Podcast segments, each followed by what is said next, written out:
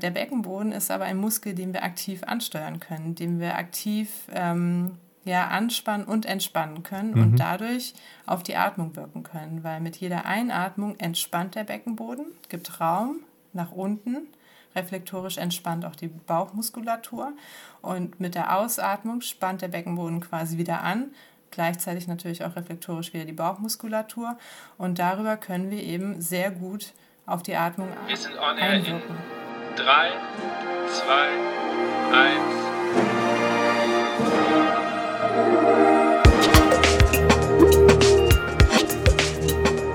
1. Herzlich willkommen bei On Air, dem Blasmusik-Podcast.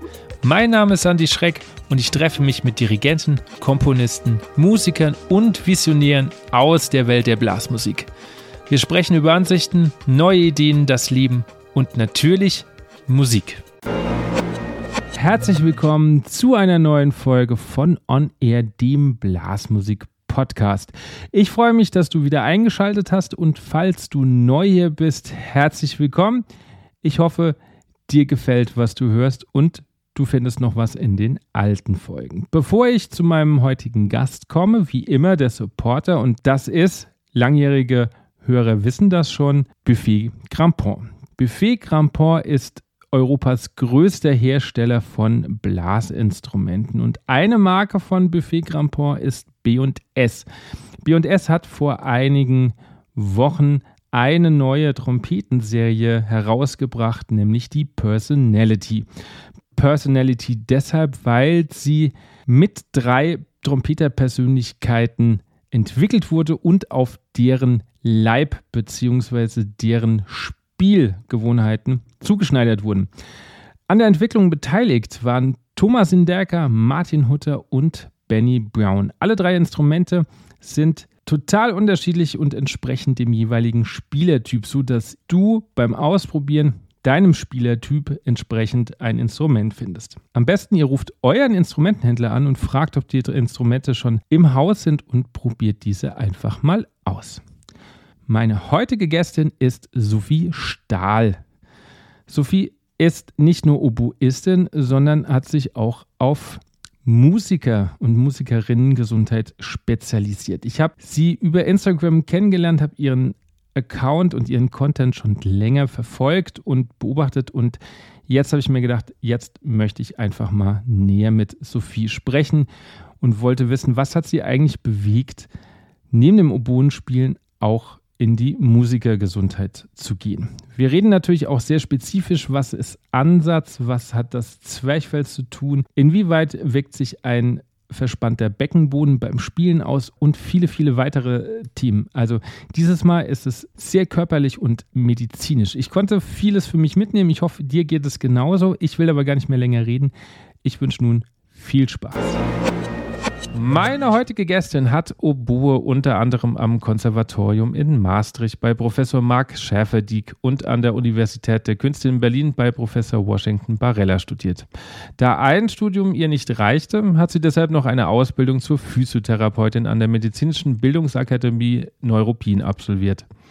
Mittlerweile ist sie Spezialistin in Sachen Musikergesundheit, gibt regelmäßig Workshops und Seminare und schreibt Artikel unter anderem für die Bravo, Stretta Music und viele mehr. Ich freue mich, dass sie heute hier ist und sage herzlich willkommen, Sophie Stahl. Ja, hallo. Schön, dass ich hier sein darf.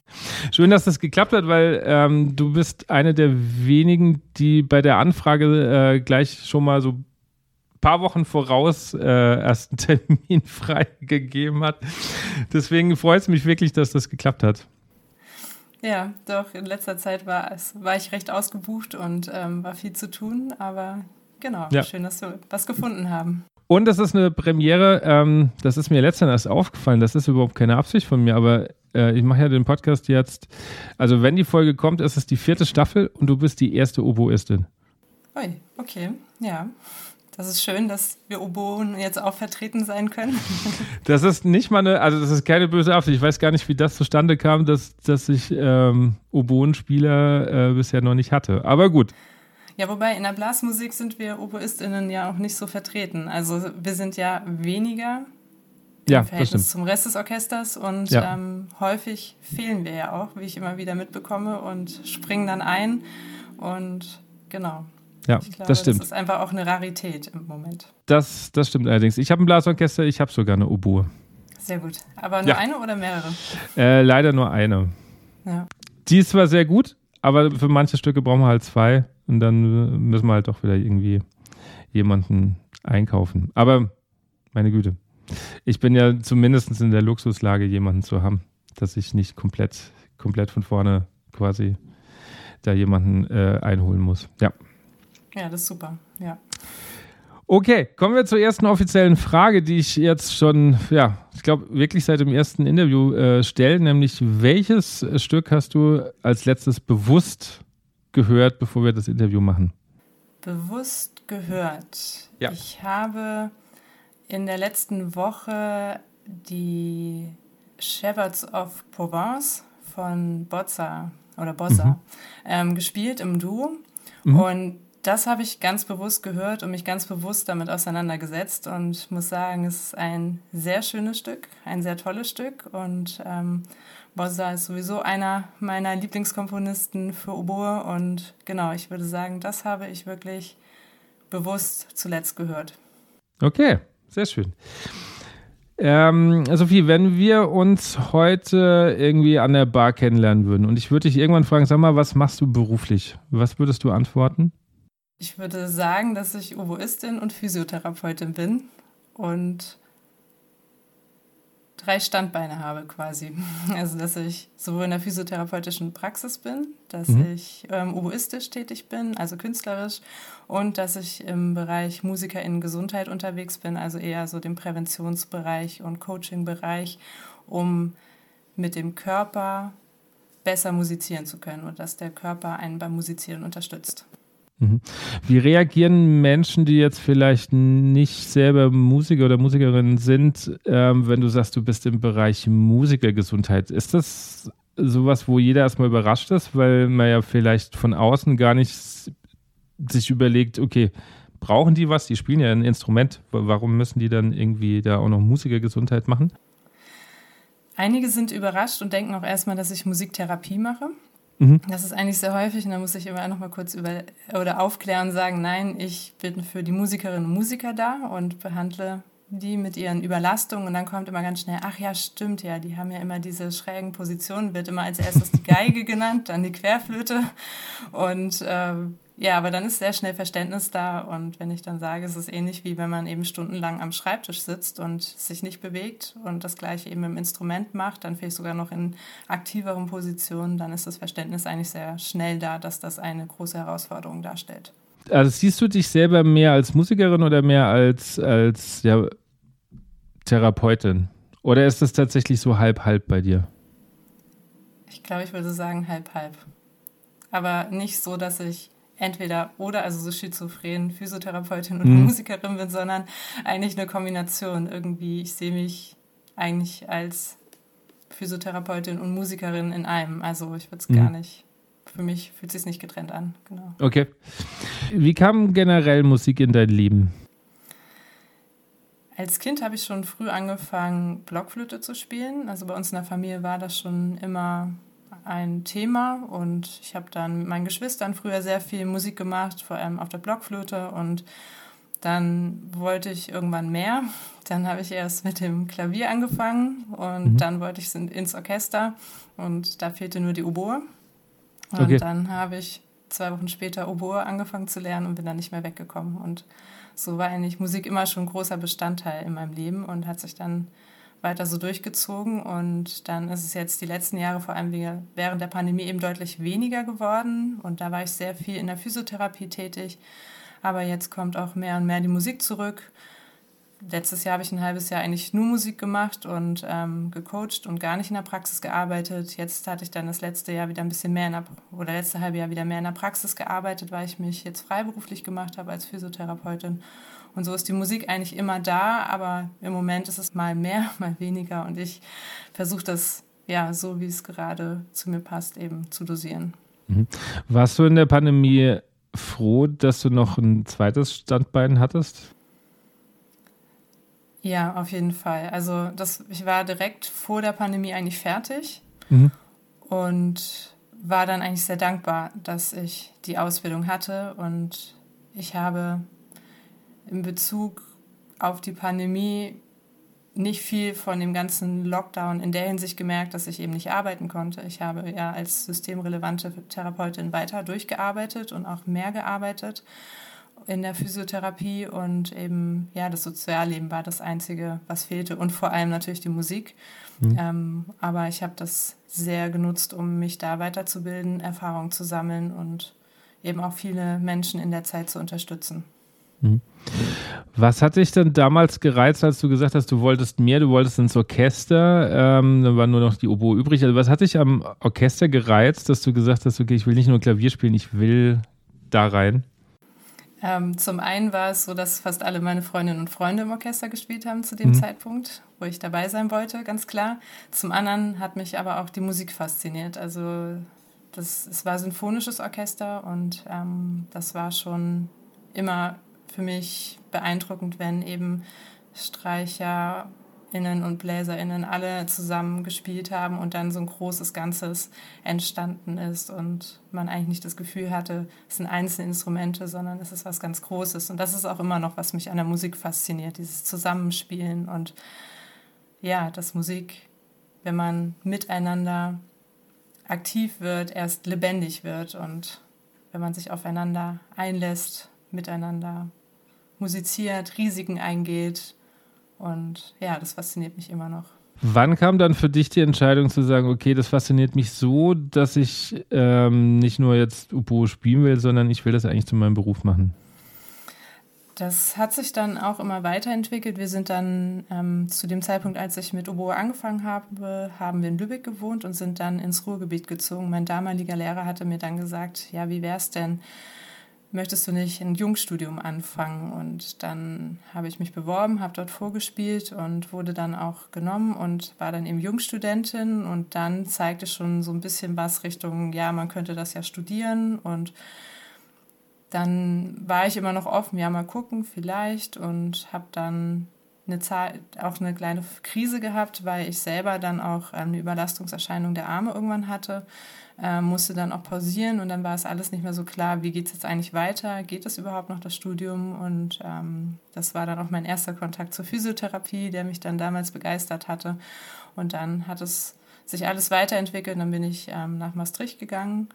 Ich hatte schon vorher eben bei Marc Schäferdiek in Wuppertal dann eben als Jungstudentin studiert und bin dann mit ihm dorthin gegangen und habe dann vor meinem Bachelorabschluss den Wechsel nach Berlin gemacht und genau so hat sich das dann eigentlich ergeben. Und für mich war auch immer klar, dass ich schaue, wie weit komme ich in der Musik und wie lange habe ich Lust, dieses Studium weiterzumachen. Also für mich war es nicht so, dass es jetzt nur die Musik sein muss. Und ich hatte auch mhm. schon vor dem Studium die Idee, eigentlich interessiert es mich, äh, Physiotherapeutin für Musiker und Musikerin zu werden. Und das hatte ich schon damals gedacht, wenn nur Musik mir nicht reicht oder nicht klappt oder nicht mehr zu mir passt, dann werde ich Physiotherapeutin für Musikerinnen und Musiker.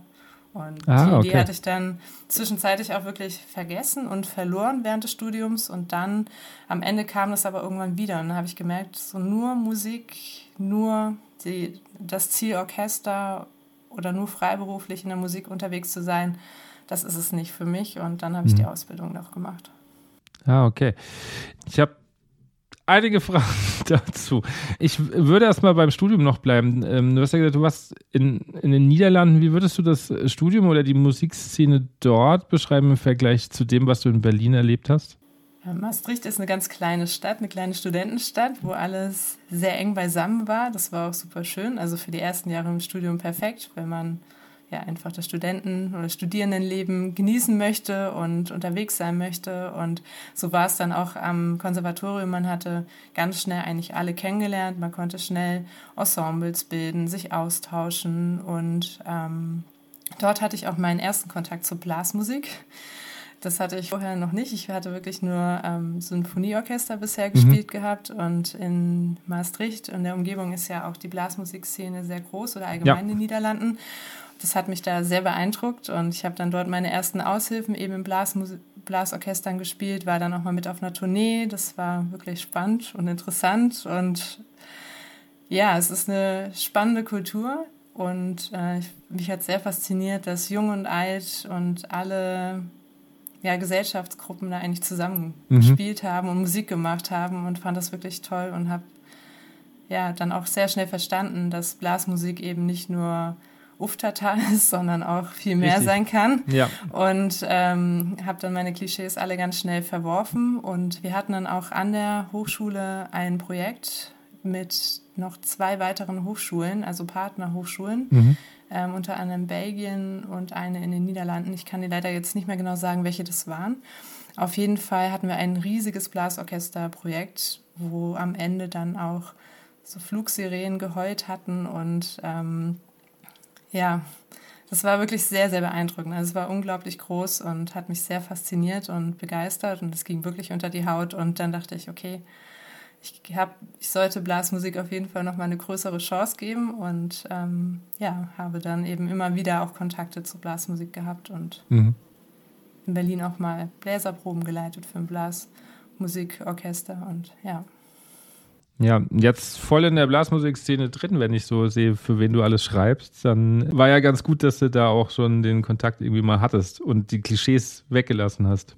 Ja, genau. Also ich bin sehr froh, dass ich die Klischees verwerfen konnte durch eigene Erfahrung. Das ist eigentlich immer das Beste. Und ähm, ja, die, ja, es hat sich einfach so ergeben, weil mir klar war, okay, wenn ich ähm, Physiotherapeutin für Musikerinnen und Musiker werde, dann ist mein Fokus auf jeden Fall im Bereich Blasmusik oder ähm, mhm. Bläserinnen und Bläser, weil ich einfach aus dieser Ecke komme und mein Verständnis dafür einfach größer ist. Klar behandle ich auch viele Streicherinnen und Streicher, so ist es nicht und eigentlich inzwischen alle Instrumente oder Instrumentalgruppen. Ähm, aber ja, das, ich finde, es wurde einfach bisher noch zu, we zu wenig über Bläserinnen und Bläser gesprochen mhm. und die Herausforderungen durch Atmung, Ansatz, Haltung auch und ähm, auch Überlastungserscheinungen, auch wenn wir teilweise sehr symmetrisch eben noch sitzen mit einigen Instrumenten, sei es jetzt Oboe oder Klarinette, auch das birgt halt gewisse Herausforderungen und die sollten nicht unterschätzt werden. Und genau deswegen war ich ganz schnell in dem Thema drin und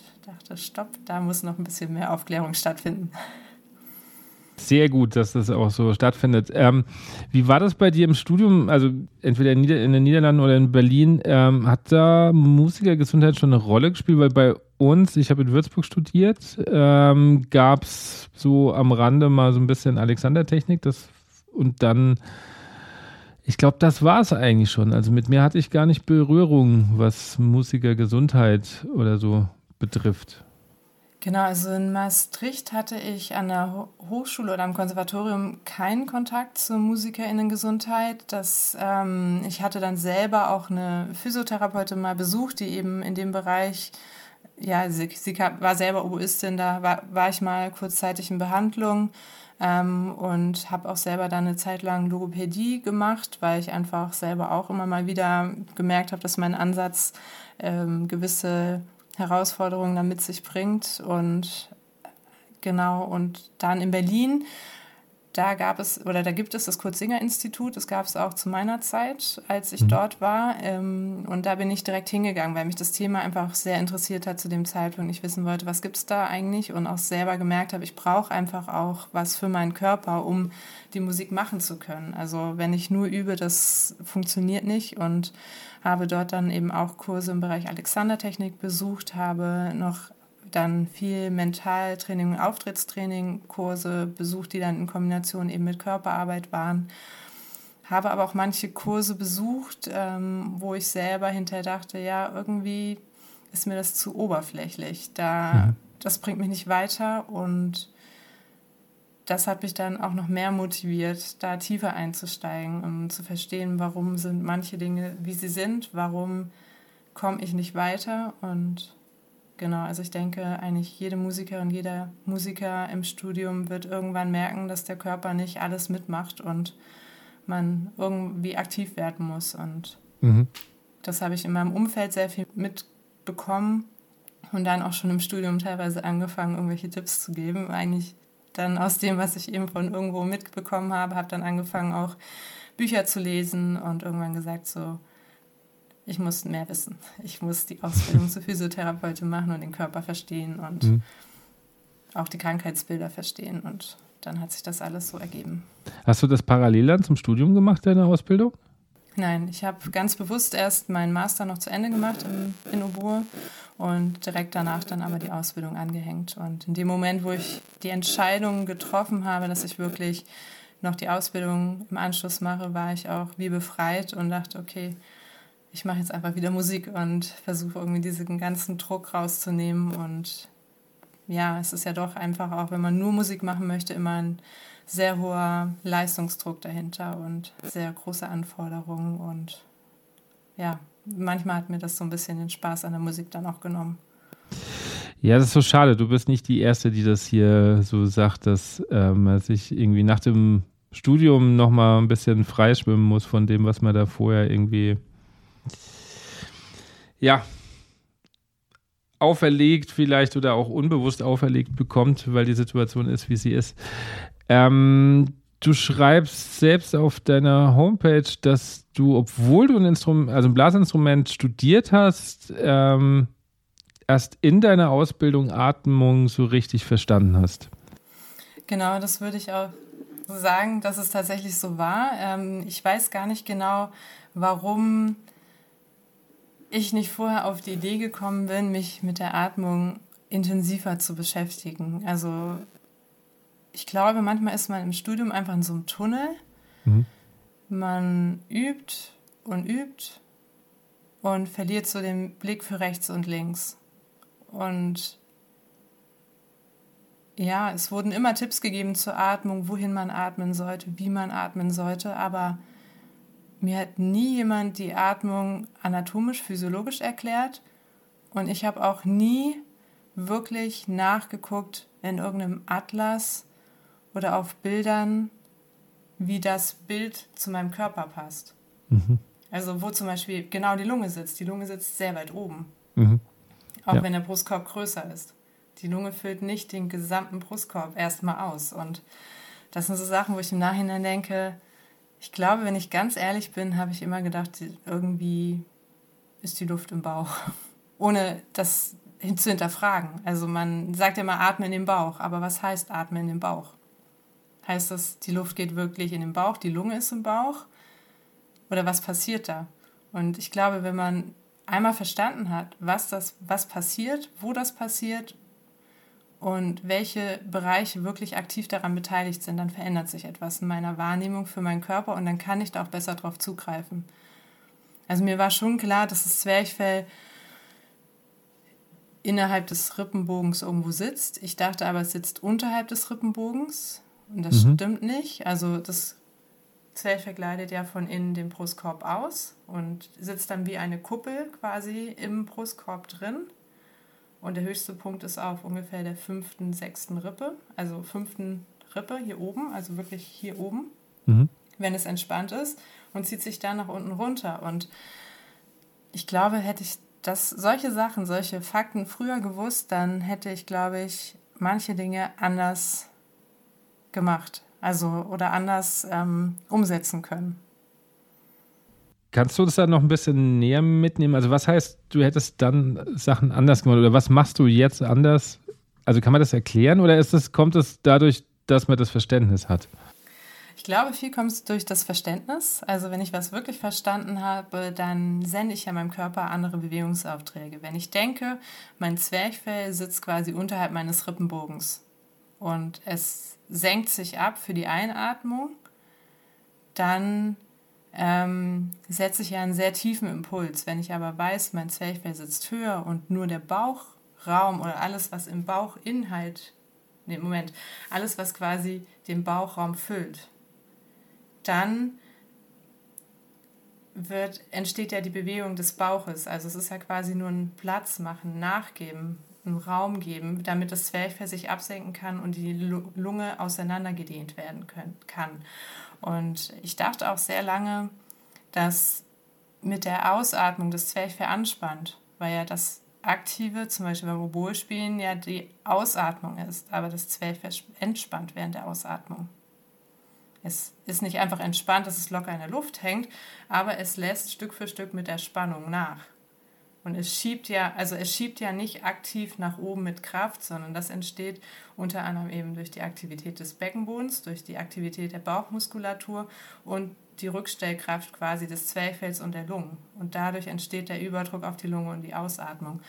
Und das sind so Dinge, die habe ich persönlich nicht verstanden. Und ich mache das auch überhaupt niemandem zum Vorwurf, überhaupt nicht, auch keinen meiner Lehrer und Lehrerinnen, die ich in der Zeit hatte. Ich glaube, das ist einfach etwas, was man so als selbstverständlich hinnimmt. Wenn alles funktioniert, ist alles gut. Aber wenn ich es nicht genau verstanden habe und dann auch nicht ähm, und dann versuche, das, was ich fühle und was, wie ich die Erfahrung gemacht habe, dass es funktioniert, das so weiterzugeben, dann kann es sein, dass wenn ich die Anatomie nicht kenne, das vielleicht bei meinem Gegenüber nicht so ankommt, wie es ankommen sollte. Mhm. Oder halt falsche Bilder auslöse. Genau, genau. Oder Bilder auslöst, die dann nicht umgesetzt werden können und eventuell Anspannungen auslöst, die nicht genau an der richtigen Stelle sitzen. Mhm. Wenn du jetzt das, was du für dich selber erfahren hast, nimmst und ähm, die Erfahrung, die du jetzt mittlerweile mit, mit Musiker und Musikerinnen hast, was sind vielleicht die häufigsten Missverständnisse bei der Atmung? Eigentlich die, die ich gerade auch beschrieben habe. Mhm. Also, dass das Zwerchfell viel weiter unten sitzt, dass das Zwerchfell während der Ausatmung anspannt und dass nicht klar ist, wie die Luft in die Lunge hineingelangt. Also die Lunge ist ja nicht aktiv an der Atmung beteiligt, also in Form von, dass die Luft in die Lunge hineingelangt. Die Lunge ist eigentlich nur für den Gasaustausch zuständig. Dass Sauerstoff und CO, also Kohlenstoffdioxid quasi ausgetauscht wird. Und oft wird aber die Lunge so gesehen, dass die Lunge die Rippen zum Beispiel auseinanderdehnt, wenn die Luft hineingelangt. Aber es ist genau andersrum. Die Rippen dehnen die Lunge auseinander oder ziehen die Lunge auseinander, dehnen dadurch dehnen sie auf und dadurch entsteht ein Unterdruck und dadurch gerät die Luft in die Lunge hinein. Ich merke, ich lerne gerade was. Okay, ich habe das, glaube ich, auch immer anders herum gesehen. Also, dass, dass quasi die Luft ähm, die Lunge und die Rippen weitermacht und nicht andersrum. Genau, und es ist genau andersrum. Also das Lungengewebe ist quasi ganz passiv im Brustkorb. Es ist ein sehr zähes Gewebe. Mhm. Und ähm, wenn jetzt die, also die Rippen sind quasi über Bindegewebe an der Lunge befestigt und wenn die Rippen sich jetzt auseinander dehnen, also drei Dimensionen nach außen, hinten, oben gehen, das ist die Einatmung, dann wird quasi die Lunge auseinandergedehnt, der Raum wird größer mhm. und das ist, wird, ist eine aktive Arbeit. Dadurch entsteht dann durch dieses Auseinanderziehen der Unterdruck in der Lunge, die Luft mhm. strömt ein wenn ich ausatme, entspannt quasi der Körper wieder. Ähm, die Rippen drücken quasi auf die Lunge und dadurch entsteht der Überdruck und die Luft strömt aus. Mhm.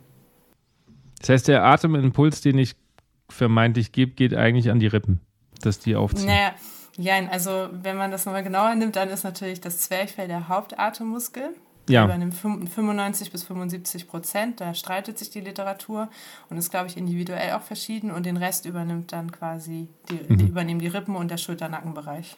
Okay.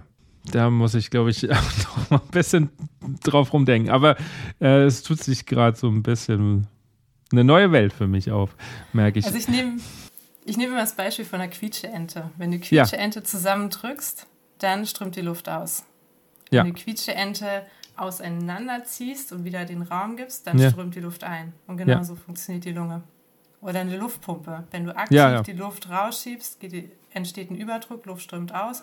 Wenn du sie auseinanderziehst, dann ähm, mit viel Kraft quasi immer, weil das Zwerchfell mhm. ja anspannt, dann entsteht der Unterdruck und Luft strömt ein.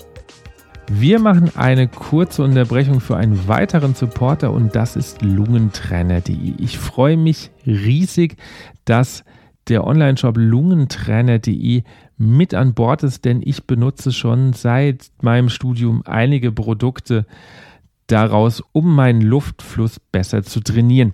Lungentrainer ist schon 17 Jahre im Bereich des Atemtrainings tätig und ist Europas größte Auswahl an Lungen- und Atemtrainer, sowohl im medizinischen als auch im privaten Gebrauch. Ich möchte euch zwei Geräte ans Herz legen und das ist der Power Breathe Plus, ein inspiratorischer Atemmuskeltrainer, quasi die Hantel fürs Zwerchfell und den neuen expiratorischen X1. Bei beiden Produkten atmet man gegen den Widerstand. Natürlich findet ihr auf der Seite noch viele weitere hilfreiche Tools, um die Luft und den Luftstrom zu trainieren, separat vom Instrument, sodass ihr das dann auch gut übersetzen könnt. Den Link packe ich euch in die Show Notes. Du hast vorhin nämlich schon was gesagt und ich habe das auch äh, auf deiner Homepage schreibst du das auch so ein bisschen, ähm, auch in dem Absatz, wo es um darum geht, dass du dann die Atmung besser verstanden hast. Welche Rolle spielt der Beckenboden? Für mich eine sehr große Rolle, weil das Zwerchfell aktiv nicht angesteuert werden kann. Also mhm. würden wir das Zwerchfell aktiv kontrollieren können, ich glaube, wir würden alle vergessen zu atmen. Und ich, also ich persönlich würde es vergessen und ich bin froh, dass mein Körper das unterbewusst regelt und das Zwerchfell eben aktiviert wird. Äh, der Beckenboden ist aber ein Muskel, den wir aktiv ansteuern können, den wir aktiv ähm, ja, anspannen und entspannen können mhm. und dadurch auf die Atmung wirken können, weil mit jeder Einatmung entspannt der Beckenboden, gibt Raum nach unten reflektorisch entspannt auch die Bauchmuskulatur und mit der Ausatmung spannt der Beckenboden quasi wieder an gleichzeitig natürlich auch reflektorisch wieder die Bauchmuskulatur und darüber können wir eben sehr gut auf die Atmung einwirken. Und wenn ich den Beckenboden jetzt quasi als, mein aktiv, als meine aktive Muskulatur während der Atmung nutze, wo ich meinen Fokus drauf lege, dann habe ich auch gleich eine viel tiefere Atmung. Weil wenn ich dort unten Raum gebe, kann sich mein Zwerchfell viel tiefer absenken. Mein Fokus ist auch nicht hier oben, sondern weiter unten. Mhm. Und wenn ich wieder aktiv ausatme, dann kann ich ganz bewusst meinen Beckenboden eben aktivieren. Ich habe auch quasi eine Stütze von unten, wird quasi die Luft geführt. Ich vergleiche das immer gerne mit wie so eine Zahnpastatube. Ich weiß nicht, wie es bei dir ist, aber bei uns gab es früher immer Diskussionen, wo drückt man, in der Mitte oder am Ende? Oder hinten, ja. Ja, genau, so ungefähr.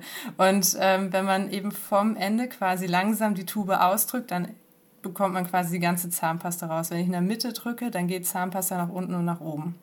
Mhm.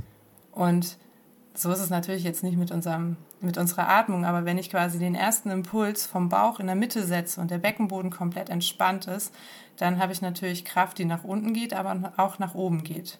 Und wenn ich aber von unten quasi mit dem Beckenboden anfange zu stützen und aktiv zu werden, dann habe ich natürlich eine, eine Atemführung, die ich viel besser kontrollieren kann, weil ich die gesamte Kraft Richtung Mund führen kann.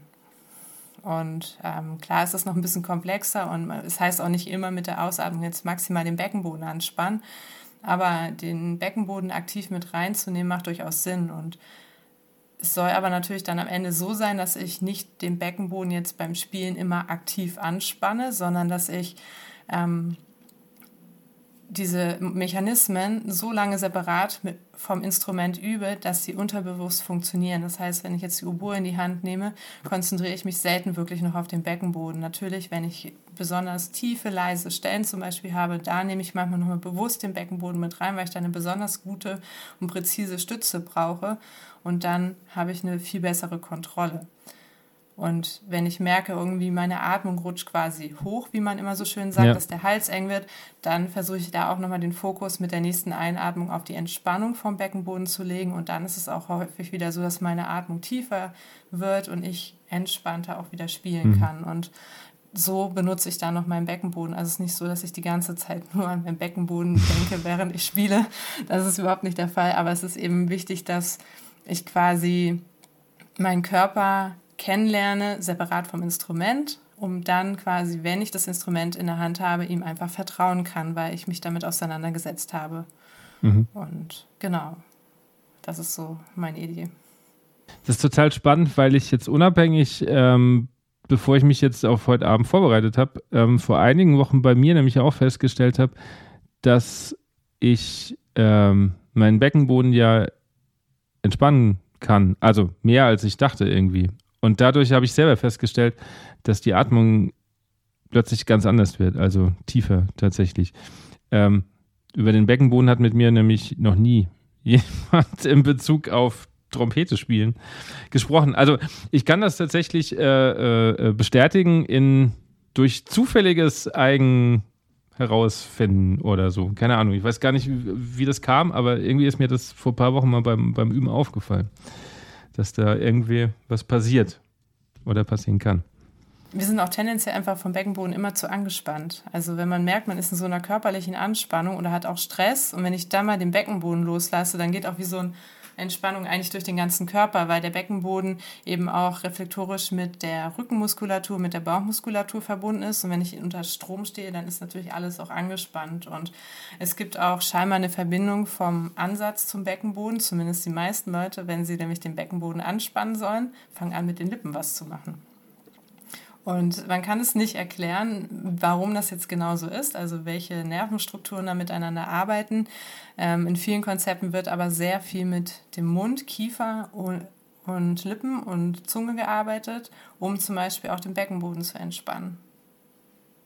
Also Total auch in der Praxis mache ich sehr häufig die Erfahrung, dass auch jetzt nicht Musikerinnen und Musiker häufig im Kiefergelenk oder um das Kiefergelenk her herum angespannt sind und gleichzeitig auch Beckenbodenprobleme haben. Mhm. Okay, krass. Also, dass da eine Verbindung ist, das war mir jetzt noch nicht so klar. Woher kommt das? Also, weil, weil ich tatsächlich jetzt seit ein paar Wochen, nachdem ich das festgestellt habe, auch im Alltag feststelle, dass ich im Beckenboden ähm, verkrampfter bin, als ich dachte, irgendwie. Also, ich versuche das tatsächlich ab und zu mal so ein bisschen ähm, zu, zu erspüren. Also gerade wenn, wenn ich selber merke, ich bin, bin sehr angespannt irgendwie. Ähm, woher kommt das, dass, dass das von, von, von da kommt? Oder warum, warum sind wir generell im Alltag eher ähm, auch da sehr verspannt? Ehrlich gesagt kann ich es dir gar nicht genau erklären. Also aus irgendeinem Grund spannt man den Beckenboden dann, wenn man Stress hat, besonders stark an. Vielleicht hängt das mit dem vegetativen Nervensystem zusammen, was ja mhm. für körperlichen Stress verantwortlich ist. Ähm, ich kann es nicht genau erklären und ich habe da auch in meiner ganzen Recherche noch keinen wirklichen Faktor gefunden, warum das so ist. Ich weiß nur, dass das sehr häufig beobachtet wird und auch sehr häufig beschrieben wird, dass eben, wenn man Stress hat, sehr angespannten Beckenboden hat und häufig auch, wenn man zum Beispiel unter Inkontinenz leidet, also viele Frauen, die ähm, im Alter inkontinent werden, also nicht nur Frauen, auch Männer können mhm. inkontinent werden, ähm, sind tendenziell zu angespannt und müssen eigentlich lernen, den Beckenboden wieder zu entspannen. Ah, okay. Und dann funktioniert häufig auch wieder die Kontinenz. Das ist jetzt keine Patentlösung, aber es kommt schon häufiger vor. Mhm. Spannend. Ja. Weil, also ich würde mir jetzt mal weit aus dem Fenster lehnen und sagen, ähm, Männer mit Beckenboden noch weniger Berührung um sich damit auseinanderzusetzen. Ähm, aber Männer haben einen Beckenboden. Das ja, das habe ich auch und festgestellt. Der ist genauso relevant wie bei Frauen und der kann, sollte genauso trainiert werden wie bei Frauen. Also ähm, genau, das ist immer wieder erstaunlich, wenn ich im Workshop Atmung dann bin und über den Beckenboden berichte, sind oft Männer dabei, die dann sagen, wie, ich habe auch einen Beckenboden? Ich dachte, das ist relevant für Frauen. Und ähm, ganz wichtig, es betrifft wirklich alle. Hm, also alle Männer da draußen, wir müssen mehr Beckenbodenübungen machen. Wir haben ja vorher schon ein bisschen geschrieben und wenn ich so auch dein Instagram-Feed anschaue, ist ja eins der letzten großen Themen, ähm, die du jetzt auch gepostet hast und auch, glaube ich, äh, ich weiß jetzt nicht mehr in welcher Zeitschrift auch geschrieben hast, ist die Zunge. Mhm. Genau, also ich hatte es für Stretter und für Blasmusik hatte ich jeweils einen Artikel über das Thema geschrieben. Mhm. Genau. Was ist das Besondere an der Zunge? Also klar, wir brauchen es natürlich, um Luft zu führen, um anzustoßen, aber aus deiner Sicht, was ist das Besondere an der Zunge? Ähm, das Besondere für mich ist eigentlich, dass die Zunge die Verbindung zwischen Ansatz und Atmung ist.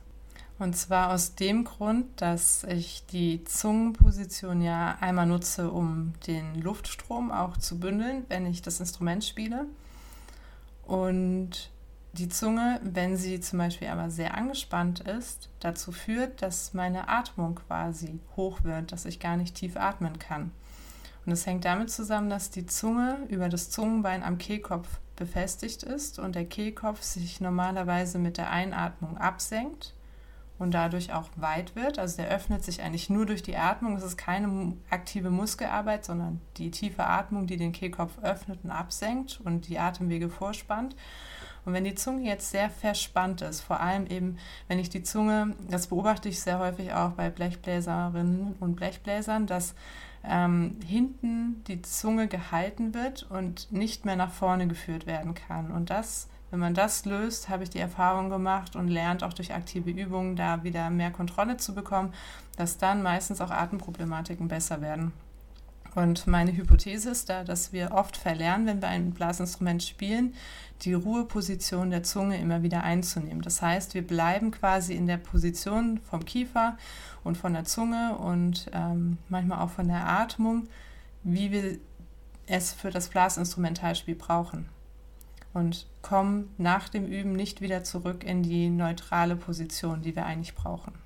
Jetzt frage ich ganz, ähm, ganz einfach mal, was ist denn die neutrale Position der Zunge? Also vielleicht habe ich die auch gar nicht mehr und weiß Wo liegt es gar denn nicht. deine Zunge im Moment? Das ist eine gute Frage. Ähm, ja, also die Zungenspitze stößt schon auch unten an die unteren Zähne so ein bisschen und mhm. liegt relativ locker im Mund, hätte ich jetzt behauptet. Also ich fühle fühl mich jetzt nicht verspannt. Okay. Die Ruheposition ist, dass die Zungenspitze oben am Gaumen direkt hinter den Schneidezähnen liegt Mhm. Und, sich, und der Zungenkörper wölbt sich dann locker an den Gaumen oben, also nicht unten. Ja, okay. Ja. Und das ist nämlich die Position, wo wir die optimale Ausgangsposition haben, um zu schlucken, mhm. aber auch um uns zu artikulieren. Und ähm, genau die Spannung am ausgeglichensten ist von allen Muskeln, die die Zunge bilden. Also wir haben ja sieben Muskeln, wir haben vier Muskeln innerhalb der Zunge und nochmal drei Muskeln außerhalb, beziehungsweise auch noch weitere Muskeln, die bis in den Hals, bis in den Schulter-Nackenbereich runterziehen, also bis zum Schlüsselbein. Ähm, und diese Muskeln sind in dieser Position einfach am ausgeglichensten. Und es kann sein, wenn man diese Zungenposition lange nicht eingenommen hat, dass sie einem unglaublich anstrengend vorkommt. Mhm aber einfach, weil man es nicht mehr gewohnt ist und quasi die Muskulatur nicht ausgeglichen ist. Ich vergleiche das immer ganz gerne mit so einem Bodybuilder oder Bodybuilderin, die einfach nur vorne den Brustbereich trainieren und dann wie so in einer Ausbildung wurde immer gesagt, wie so ein Affe durch die Gegend laufen und nicht sehen, dass der Rücken hinten ganz krumm ist. Und im Prinzip ist es auch so bei der Zunge, dass man quasi einen Bereich besonders gut trainiert hat, der sehr effektiv ist und optimiert ist, aber wir eben den Ausgleich nicht mehr hinbekommen und viele dann auch die Zunge einfach nicht mehr gerade herausstrecken können. Okay, nicht mehr gerade herausstrecken? Genau, das heißt, dass die, ohne dass die Zunge sich wölbt oder abknickt. Ah, okay. Das ist immer ein ganz guter Test. Oder auch nicht pfeifen können oder. Oh, pfeifen geht. Das kann genau, ich. Oder auch Tonlagewechsel beim Singen schwerfallen. Solche Sachen sind alles Indizien dafür, dass die Zungenposition eventuell nicht ganz optimal ist. Es gibt auch noch andere Dinge, die dazu mhm. beitragen. Das darf, kein, darf, man auf keinen Fall vergessen. Aber das ist schon ein Indiz, dass in dem Bereich irgendwas nicht ganz gut funktioniert und vielleicht dann auch die Zunge eine Rolle dabei spielt. Mhm. Wenn jetzt jemand zuhört und sagt, okay, irgendwie fühle ich mich, ähm, äh, ich bin mir jetzt gerade nicht sicher, ähm, gibt es so einen, einen Tipp, wo du sagst, okay, das mal ausprobieren, damit ich wieder Richtung Neutralstellung komme? Oder ist das, kann man das so pauschal jetzt gar nicht sagen? Hm. Also eine Übung, die ich zum Beispiel in der Praxis sehr gerne mache, ist, dass man die ähm, Zungenspitze eben locker oben hinter die Schneidezähne an den Gaumen legt, also an diesen Vorsprung, bevor sich der Gaumen quasi wölbt. Mhm.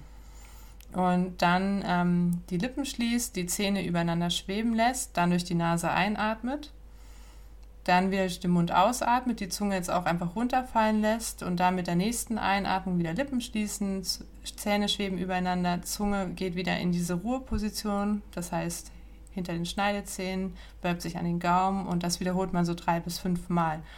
Und jedes Mal, wenn man merkt, die Zunge liegt nicht in ihrer Position, dann kann man über diese Übung zum Beispiel diese Zungenruhelage nochmal versuchen zu erreichen. Das Problem ist, wenn man das zu bewusst macht, dann verspannt oft die Zunge. Also dann mhm. ist es mit zu viel Kraft. Und das kann dann dazu führen, dass ich das Gegenteil erreiche und dass ich dann neue Spannung erzeuge. Mhm. Das wäre nämlich jetzt meine nächste Frage. Ähm, hattest du auch schon mal so Situationen in dem Moment, wenn man zu viel weiß, ist ja auch nicht immer gut. Und man sich dann beim Spielen so abcheckt und dann wird es manchmal ja auch schlimmer. Hattest du auch schon so Situationen, wo du gemerkt hast, okay, jetzt irgendwie ähm, Kopf aus, irgendwie Tatsächlich versuche ich das inzwischen ganz bewusst zu trennen. Also entweder beschäftige ich mich mit meinem Körper oder mit dem Instrument oder ich nehme gezielte Phasen, wo ich mich mit Körper und Instrument auseinandersetze. Und ähm, dadurch, dass ich mich jetzt so viel auseinandergesetzt habe mit dem Körper, ist es so, dass ich oft, wenn ich die Oboe in die Hand nehme, wirklich auch alles vergessen kann. Und erst wenn ich merke, es funktioniert irgendwas nicht, dann wieder bewusst darüber nachdenke und das hat schon länger gebraucht. Das hat sich jetzt so in den letzten Jahren entwickelt. Aber ich habe auch gemerkt, dass ich jetzt das, was ich angefangen habe, auch selber eben zu üben und zu unterrichten, inzwischen so umsetzen kann, dass ich mich nicht mehr darauf konzentrieren muss. Und das ist auch ein, für mich ein ganz neues Spielgefühl und es gefällt mir auch sehr, mich einfach darauf verlassen zu können, zu wissen, mhm. okay, ja, ich weiß auch in dem Moment, wenn irgendwas plötzlich nicht mehr funktioniert, was ich ändern kann. Und klar gibt es auch mal Situationen, wo ich das nicht kann. Das ist nicht alles, also der Körper ist einfach sehr unterschiedlich jeden Tag und ähm, sehr individuell, auch, ja, auch bei mir. Und ähm, je nachdem, was gerade für Herausforderungen anstehen, sowohl auf der körperlichen als natürlich auch auf der psychischen Ebene, kann, funktionieren manche Dinge einfach nicht so wie sonst. Aber insgesamt habe ich jetzt schon momentan das Gefühl, dass ich mich meistens auf meinen Körper verlassen kann und vieles mhm. funktioniert, wo ich früher dachte, da habe ich einfach keine Lösung gefunden. Und das mhm. ist auch eigentlich so ein bisschen meine Motivation, warum ich diese Arbeit mache, weil ich gemerkt habe, so, das sind Punkte, die sind eigentlich einfach, wenn ich mich damit mal intensiv auseinandergesetzt habe und können einfach vielen Menschen wirklich weiterhelfen. Und so haben sich dann eigentlich, ohne dass ich es geplant hatte, meine Workshops entwickelt und die Coaching-Programme, die ich auch anbiete zu den einzelnen Themen, weil ich einfach dachte, so, das, das sind Grundlagen, die müssen eigentlich alle wissen und dann funktioniert vieles viel leichter. Mhm. Also glaubst du, dass auch im Studium mehr präventiv Körperarbeit stattfinden sollte? Auf jeden Fall. Und es gibt unglaublich viele tolle Konzepte im Bereich Bewegung und Körperwahrnehmung und Erfahrungsschulung, die alle super sind. Mir fehlt nur manchmal noch das anatomische und physiologische Verständnis und Wissen und das Weitergeben davon. Das halte ich eigentlich für alle, die mit ihrem Körper arbeiten, als sehr, sehr wichtig, weil ich dann verstehen kann, warum etwas so ist, wie es ist und es mir dann auch keine Angst macht. Also wenn ich verstehe, warum ich zum Beispiel immer in Auftrittssituationen Schmerzen bekomme, dann habe ich keine Angst mehr davor. Oder wenn ich weiß, was mir mein Schmerz sagen möchte, wenn ich zum Beispiel die ganze Zeit ununterbrochen übe. Und dann, also das ist eine Sache, die ich so oft in der Praxis habe, dass vor allem eben dann auch Studierende zu mir kommen und Beschwerden haben. Und wenn ich dann nachfrage, ja, wie lange übst du denn? Machst du Pausen? Hast du einen Ausgleich? Dann kommt meistens die, an, die Antwort, Ausgleich mache ich nicht ich übe ununterbrochen. Mhm. Zwei Stunden am Stück durch, weil, weil ich dann den Überaum habe. Ich kann das super nachvollziehen. Mir ging es im Studium sehr ähnlich. Wenn man endlich einen Raum hatte, wollte man üben. Ja. Oder wenn man die Zeit hatte, dann wollte man es unbedingt machen. Aber auch, also auch wenn ich nur ein kurzes oder kleines Zeitfenster habe, ist es unglaublich wichtig, Bewegung hineinzubringen in das Üben und Pausen zu machen, um einfach den Körper nicht zu überlasten. Weil meistens ist der erste Schmerz, den ich habe, erstmal ein Signal von, der Körper braucht Ausgleich, er braucht Ruhe, er braucht eine andere Bewegung und es ist quasi wie so ein kleines Warnsignal, was der Körper eingibt, ohne dass man davor Angst haben muss, wenn man das richtig deutet. Und wenn man dann aber weitermacht, dann wird das Warnsignal roter und quasi gefährlicher, weil dann mhm. kann es auch dazu kommen, dass ich eben langfristige Schäden bekommen kann. Aber wenn ich das erste Mal einen Schmerz habe und dann direkt reagiere, etwas verändere, dann ist es häufig einfach nur eine Kommunikation des Körpers mit mir. Ich glaube, also ich glaube, das wird jetzt schon mal besser, aber wenn ich so auch an Geschichten von, von früher denke, ähm, ist natürlich das System auch ein bisschen schuld. Also wenn du zum Lehrer kommst und das geht nicht, dann wird, äh, gab es zumindest früher auch schon welche, die halt gesagt haben, hast du zu wenig geübt. So, und dann bist du natürlich ganz schnell in so, so einem Kreis drin, wo du dann denkst, okay, ich muss mehr machen. Und eigentlich müsste ich ja vielleicht mal einen Ausgleich machen, aber dann kommt wieder der Nächste, der sagt, du hast zu wenig geübt. Und ähm, dann ist ja die, die, die Abwärtsspirale ja schon vorprogrammiert. Ja, aber wenn ich das mit dem Sport vergleiche und äh, ich mich jetzt zum Beispiel auf einen Marathon vorbereiten würde, dann würde ich ja auch nicht jeden Tag einen Marathon laufen. Das stimmt. Oder auch wenn ich einen Sprint vorbereite, wenn, es, wenn man es jetzt zum Beispiel nochmal auf die Zunge bezieht, auf Staccato. Ich würde ja nicht dauerhaft sprinten, um mein Tempo im Sprint zu verbessern. Ich würde kurze Intervalle machen, wo ich das Tempo extrem erhöhe. Mhm. Und dann wieder quasi normal weiter joggen. Und die Zunge ist genauso ein Muskel, der wie ein Muskel behandelt werden muss. Das heißt, wenn ich stundenlang nur das, das äh, Metronom höher und höher und höher stelle, das bringt mir nichts. Klar muss ich auch in einer gewissen Form eine Ausdauer trainieren, aber es bringt nichts, dauerhaft so schnell wie möglich zu spielen. Und es gibt da auch Untersuchungen, die gemacht worden sind, die einfach gezeigt haben, dass nach wenigen Sekunden die Zunge immer wieder langsamer wird, dass ich mein Maximum nicht für einen sehr langen Zeitraum halten kann.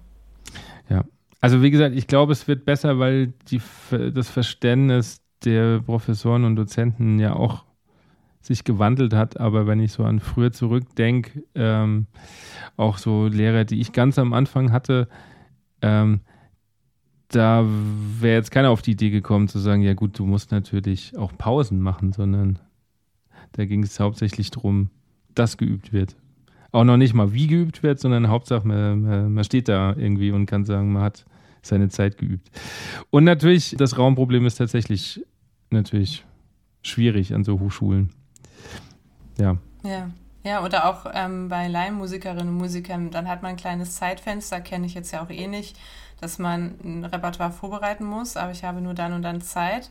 Und dann will ich natürlich so schnell und so intensiv wie möglich diese Zeit nutzen und ähm, ziehe dann durch. Oder Genau, oder auch in Orchesterproben, auch da, oder diese plötzlichen Orchesterarbeitsphasen, wo ich ein ganzes Wochenende ähm, dann Probeneinheiten habe und spiele und spiele und spiele, aber überhaupt nicht ähm, die Ausdauer eigentlich mitbringe, so lange in dieser Position zu sein oder auch den Ansatz zu halten. Und das ist einfach wichtig, auch dann ähm, Pausen zu planen und auch aktive Pausen zu planen, dass man dann nicht vom Stuhl zum Kaffeetisch, dann wieder zurück und dann am Abend zum Stuhl mit dem Bier. aber aber so sind leider so, ja, aber so sind leider so Probewochenenden immer oder auch so Musikfahrten so irgendwie ja, bestehen, bestehen die aus Musik machen und Essen. Mehr, mehr gibt es irgendwie nicht. So. Ja, ja, genau, und sitzen. Also man sitzt einfach den ganzen Tag. Und ich glaube, wenn man da so ein bisschen Aktivität reinbringt, es muss ja gar nicht lange sein, aber da irgendwelche aktiven Spiele, irgendwas aufwärmen, dann sieht das vielleicht auch schon bei manchen anders aus nach so einem Wochenende, dass dann irgendwie nicht die Hälfte mit irgendwie Schmerzen nach Hause geht. Mhm. Was war eigentlich rückblickend? Ähm, du hast am Anfang gesagt, du hast ja vor dem Studium schon ähm, auch Schmerzen, ich glaube, in den Armen, hat, hattest du gesagt, mhm. äh, gehabt. Was war da rückblickend, ähm, ich will nicht sagen der Fehler, aber was hättest du anders da machen können? Mir fehlte der Ausgleich. Ah, da sind wir beim Punkt. Ganz klar, ja, ganz klar. Also würde ich jetzt heute immer so sehen und klar gab es dann es war wie so ein Teufelskreislauf. Ich wurde ruhig gestellt, durfte nichts mehr machen, durfte keinen Sport mehr machen. Dadurch wurde es natürlich nicht besser, es wurde eigentlich mhm. eher schlimmer. Und ähm, dann kam natürlich ganz viel Angst auch dazu. Mhm.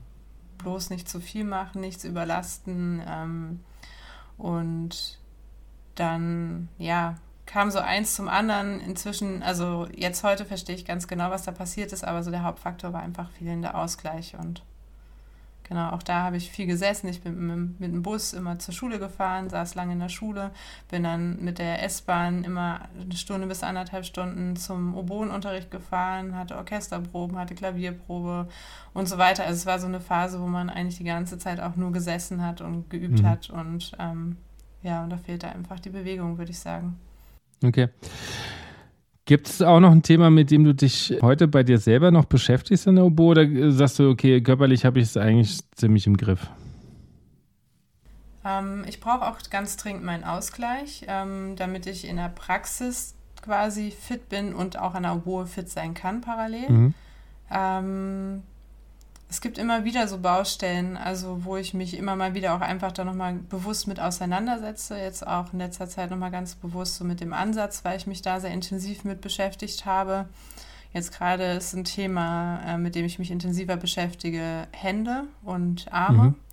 Und da habe ich jetzt auch nochmal so verschiedene Sachen für mich nochmal auch ausprobiert. Wie kann ich vielleicht auch die Wahrnehmung meiner Finger verbessern und ähm, dann auch die, also präziser quasi greifen, ohne jetzt und auch vielleicht nicht mehr so verkrampfen. Ähm, mhm. Das sind so Themen, mit denen ich mich jetzt nochmal ähm, bewusster einfach auseinandergesetzt habe, um da auch ähm, Erfahrungen nochmal weiterzugeben zu können, beziehungsweise das, was ich gelesen habe, ähm, kommt ja meistens aus der Physiotherapie, eigentlich eher von Krankheitsbildern, was ich dann versuche zu übertragen auf eben die Musik und auf das mhm. Musizieren und ähm, um dann eben quasi präventiv nicht zu diesen Krankheitsbildern zu gelangen und ja. Wie viel übst du noch? Unterschiedlich. Ähm, ich versuche jeden Tag eine Stunde zu üben, wenn ich das mhm. unterkriege. Ähm, gibt auch mal Phasen, wo ich das nicht schaffe. Gibt aber auch mal Phasen, wie jetzt die letzten zwei Wochen, wo ich deutlich mehr geübt habe, weil ich einfach wieder ein wichtiges Kon oder ein größeres Konzert hatte. Also wir haben ein Duo-Konzert gespielt, wo wir dann eine Stunde quasi zu zweit durchgespielt okay. haben. Da muss man dann natürlich wieder anders fit sein. Da habe ich dann auch deutlich länger wieder geübt. Also dann schon so zwei Stunden auch mal, dann drei Stunden mit mhm. eben Rohre vorbereiten und so weiter. Wie sieht so ein, so ein typischer Tag von dir aus? Oder gibt es den gar nicht, weil jeder Tag anders ist? Ähm, Im Moment gibt es den teilweise. Also ich arbeite momentan eher nachmittags und teilweise abends in der Praxis und dann bin ich am Vormittag dabei, ähm, zum einen ähm, ja, die Termine in der Praxis zu koordinieren und dann auch Coachings zu geben. Auch ich habe auch eine Oboenschülerin, die ich dann nochmal unterrichte. Ähm, und dann bin ich ein paar Stunden in der Praxis und genau, vormittags übe ich dann auch meistens noch. Ähm, und ja, aber also ganz klar, wie jeder Tag aussieht, gibt es bei mir eigentlich nicht. Und mhm. dann ist ganz klar auch dann noch morgens ähm, dreimal oder zwei bis dreimal die Woche Sport und dann noch an ein bis zwei Tagen die Woche noch Klettern zusätzlich als Sport ähm, was ich dann auch immer eben mit sozialen Kontakten verbinde. Und dann, wenn ich unterwegs bin, jetzt auch für Workshops und Coachings, dann versuche ich das alles so rundherum zu organisieren. Und ähm, ja, so einen ganz geradlinigen Tag gibt es aktuell nicht. Ähm, vielleicht irgendwann mal, mal gucken, wenn sich noch so ein paar Sachen ergeben oder strukturieren. Mal gucken, wie sich das entwickelt. Okay. Kannst du eigentlich in einem Orchester noch spielen und nicht überall sehen, was falsch läuft? Ja. Ich kann es inzwischen abstellen und achte da ganz bewusst nicht mehr drauf. Als ich das gelernt habe in der Ausbildung, da habe ich ähm, sehr viel beobachtet. Aber mhm. ich, ich weiß nicht wie, aber ich kann inzwischen abschalten und einfach Musik machen. Okay. Also du hast und dann auch, auch nicht. Anderen. Ja, also du hast dann auch nicht den Drang, dann jemandem zu sagen, hör mal zu, guck mal, wenn du das machen würdest, wäre es noch leichter. Nein, das mache ich ganz bewusst nicht. Okay. Also ich weiß, dass manche Kolleginnen und Kollegen zu anderen hingehen und sagen, ja, das, das, das könntest du ändern und ähm, da würde es das und das viel besser sein und du hast doch bestimmt das Problem. Und ich finde das ehrlich gesagt etwas übergriffig. Ich würde das nicht machen. Ähm, wenn jemand eine Frage hat, bin ich immer offen, auch darauf zu antworten oder gucke es mir an. Klar sehe ich auch manchmal Dinge, aber wenn es für, die, für mein Gegenüber kein Problem darstellt, dann ist es kein Problem. Also wenn ich sehe, eine Person sitzt mit komplett runden Rücken da und den Kopf so ganz schief und schräg mhm. oder ähm, zieht die Schultern hoch beim Spielen. Alles funktioniert, die Person ist happy und zufrieden. Da mache ich da kein Problem draus. Wenn die Person ein Problem hat und das offensichtlich ist und vielleicht auch hinterher sagt, oh, ich weiß nicht, warum das nicht funktioniert, dann würde ich vielleicht sagen, ja, denk vielleicht mal darüber nach oder hast du das schon mal gedacht? Dann, dann ähm, dann kommt vielleicht mal so ein Gespräch zustande und manchmal werde ich dann auch nach meiner Arbeit gefragt. Natürlich erzähle ich dann auch gerne, ist ja auch irgendwo meine Leidenschaft und ich kann da sehr viel drüber erzählen.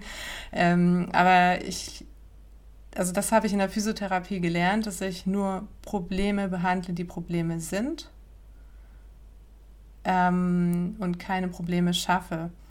Klar, in der Prävention ist es anders. Da versuche ich schon darauf aufmerksam zu machen, auch auf die Haltung aufmerksam zu machen und ähm, schule da auch die Haltung und die Wahrnehmung auch und ähm, auch das Bewusstsein für mögliche Gefahrenquellen.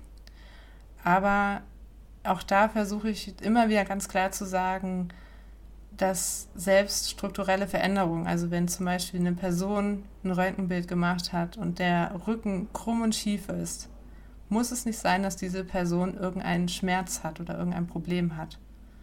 Andere, die haben eigentlich kein offensichtliches Problem in der Bildgebung, aber haben massive Schmerzen. Das steht einfach nicht eindeutig im Verhältnis. Und das ist ganz wichtig, dass ähm, man da auch die Verantwortung, die man hat, eben übernimmt und aufpasst mit dem, was man eben auch sagt. Ab welchem Alter kann ich anfangen, solche Körperwahrnehmungssachen zu machen, weil ich überlege zum Beispiel, wir haben an der Schule oder ich habe an der Schule eine Blätterklasse, fünfte Klasse. Ähm, da wäre es nicht, also natürlich mache ich auch Atemübungen und so ein paar, paar Körpersachen, aber ab welchem Alter ist das dann wirklich, wo man merkt, okay, da ist, die sind auch weit genug. Also wenn ich nämlich, glaube ich, jetzt zum Fünftklässler irgendwas von einem Beckenboden erzähle, die gucken mich alle völlig an und wissen gar nicht, was sie machen sollen. Ja, das ist tatsächlich gerade auch noch ein großes Thema, wo ich immer noch die Zeit suche, gerade mich mit zu beschäftigen. Ähm, ich will, ich habe ähm, Materialien hier liegen, die ich durcharbeiten möchte, wie man Kindern zum Beispiel den Beckenboden näher bringt. Und ähm, mhm. allgemein versucht man das immer auf spielerische Ebene zu machen. Und ich habe auch schon mal mit Kindern gearbeitet, ähm, auch zum Thema Atmung. Und da habe ich dann einfach versucht, die Übung, die ich sonst mache, eben spielerisch zu machen. Weil das Gute ist, bei Kindern funktioniert das meiste noch natürlich ohne viele Kompensationen, weil sie noch nicht so viele ich nenne es jetzt mal störende Erfahrungen gemacht haben und noch nicht so viel wollten. Klar gibt es da auch Probleme, wenn ich ein Blasinstrument spiele, dass ich dann irgendwie alles anspanne, völlig verkrampft bin. Ähm, Genau, ich finde es wichtig, dass man mit Kindern spielerisch arbeitet, dass man zum, schon auch Inhalte vermittelt, die vereinfacht, die ähm, bildlich darstellt und vielleicht auch in Geschichten verpackt oder so. Und dann kann man da aber durchaus auch Wissen vermitteln. Und viele Kinder wollen es auch ganz genau wissen. Also wenn man denen dann zum Beispiel auch anatomische Bilder zeigt, die kriegen da keine Angst, die wollen das wissen. Also die wollen sehen, wie das aussieht. Und ähm, ja, also ich find, bin da auch selber immer wieder erstaunt und überrascht, wie genau sie das verstehen können wollen. Und dann versuche ich gar nicht so viele Informationen zurückzuhalten, sondern erkläre es, wenn ich merke, es wird zu viel, dann halte ich das zurück, dann vereinfache ich das und ähm, ja, dann mhm. funktioniert das eigentlich schon ganz gut. Aber da, wie gesagt, das ist noch ein Punkt, wo ich auch gerade ähm, weiter recherchiere und überlege, wie zum Beispiel jetzt auch Musikschullehrerinnen und Musikschullehrer oder auch eben die im, der Blasmusik eben im, innerhalb des Orchesters das Instrumentalspiel weitergeben, vielleicht Übungen nochmal mit reinnehmen können, die dann gezielt helfen, ohne dass man die ganze Anatomie mhm. erklären muss. Okay. Also wenn du da mehr hast, ich bin sehr gerne offen dafür. Auch um Dinge auszuprobieren. Okay, ich melde mich. Sehr gerne. Was würdest du, ähm, weil wir ja auch, oder weil ich habe viele Dirigenten und Dirigentinnen, die zuhören, ähm, was würdest du vielleicht, ja eigentlich egal, ob die jung und unerfahren sind oder auch erfahren, also was, was würdest du Dirigenten und Dirigentinnen ähm, mitgeben, worauf bei Oboen Spieler und Spielerinnen zu achten ist. Also einerseits aus der Sicht der Oboen-Spielerin und einerseits aus der Sicht der Physiotherapeutin. Ähm, als Sicht der Oboistin denke ich, ist es wichtig, Verständnis dafür zu haben, dass es schon große Herausforderungen gibt, zum Beispiel sehr tief und leise zu spielen oder auch ähm,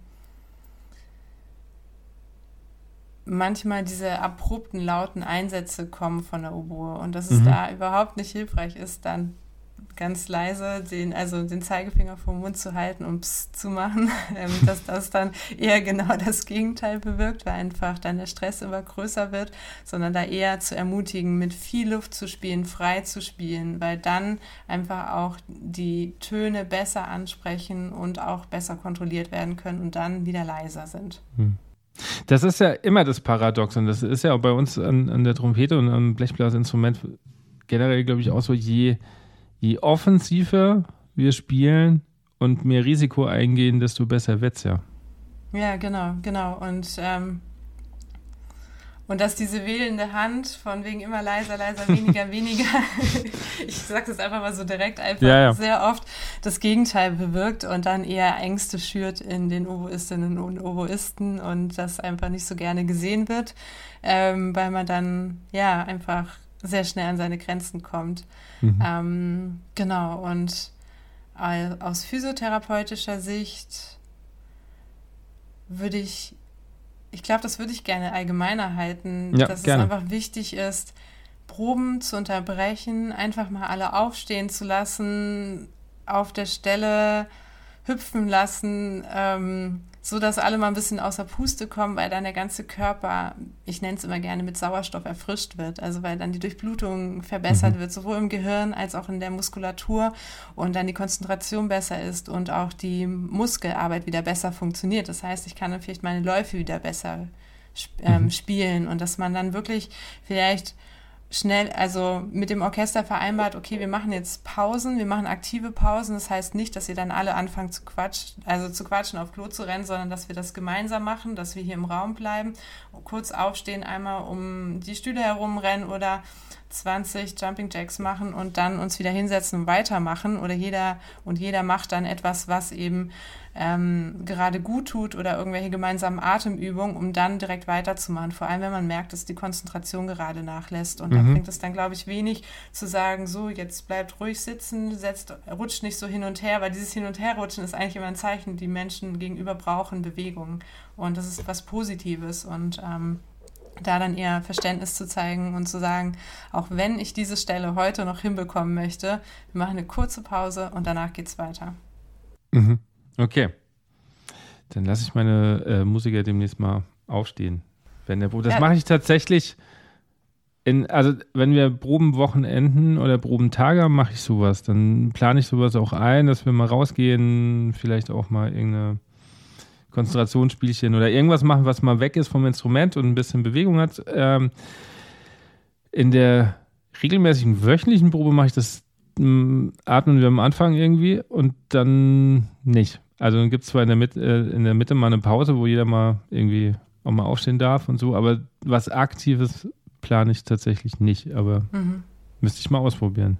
Ja, würde mich interessieren, was dann deine Erfahrung ist, ob es dann besser funktioniert. Ja. Das muss man, glaube ich, auch sehr direkt dann mit dem Orchester kommunizieren, weil viele dann vielleicht auch erstmal so ein bisschen, hm, was ist das? Mhm. Muss das ja. sein? Und ähm, das auch so ein bisschen belächeln und nicht verstehen wollen, was der Sinn dahinter ist.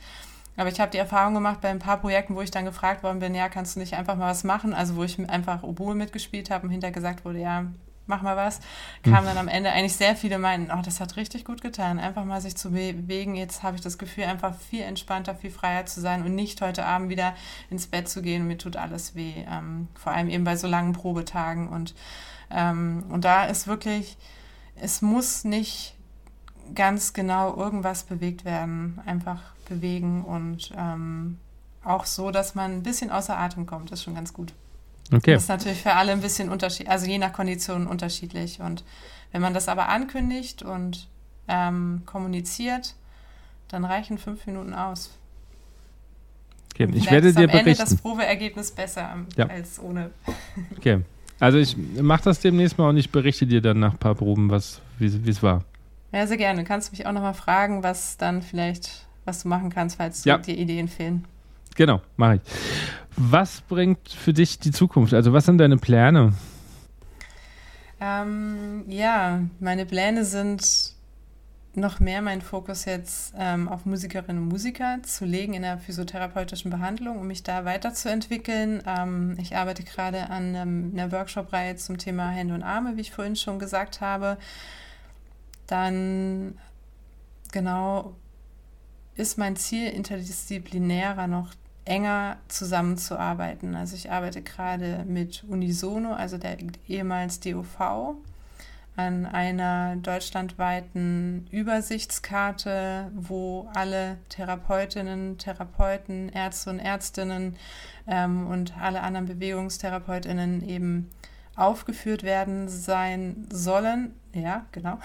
Und ähm, wo man dann einfach mit einem Klick erkennen kann, wo in meiner Umgebung finde ich äh, Personen, die mir schnell helfen können mit meinem Problem. Also jetzt für Musikerinnen und Musiker, mhm. dass einfach der Zugang vereinfacht wird. Das ist gerade ein ganz großes Pro Projekt ähm, und ist mit aus der Idee heraus entstanden, dass ich es einfach unfassbar wichtig finde, interdisziplinär zu arbeiten. Und da arbeite ich sehr stark auch daran, ein Netzwerk aufzubauen, sowohl zwischen eben verschiedenen Fachbereichen in der Medizin als auch ähm, mit verschiedenen Musikerinnen und Musikern. Also ich gehe sehr aktiv dann auch auf Lehrende zu, um enger zusammenzuarbeiten, um sich auszutauschen, weil ich finde nicht, dass es in der alleinigen Verantwortung der Lehrenden liegt, alles im Blick zu haben.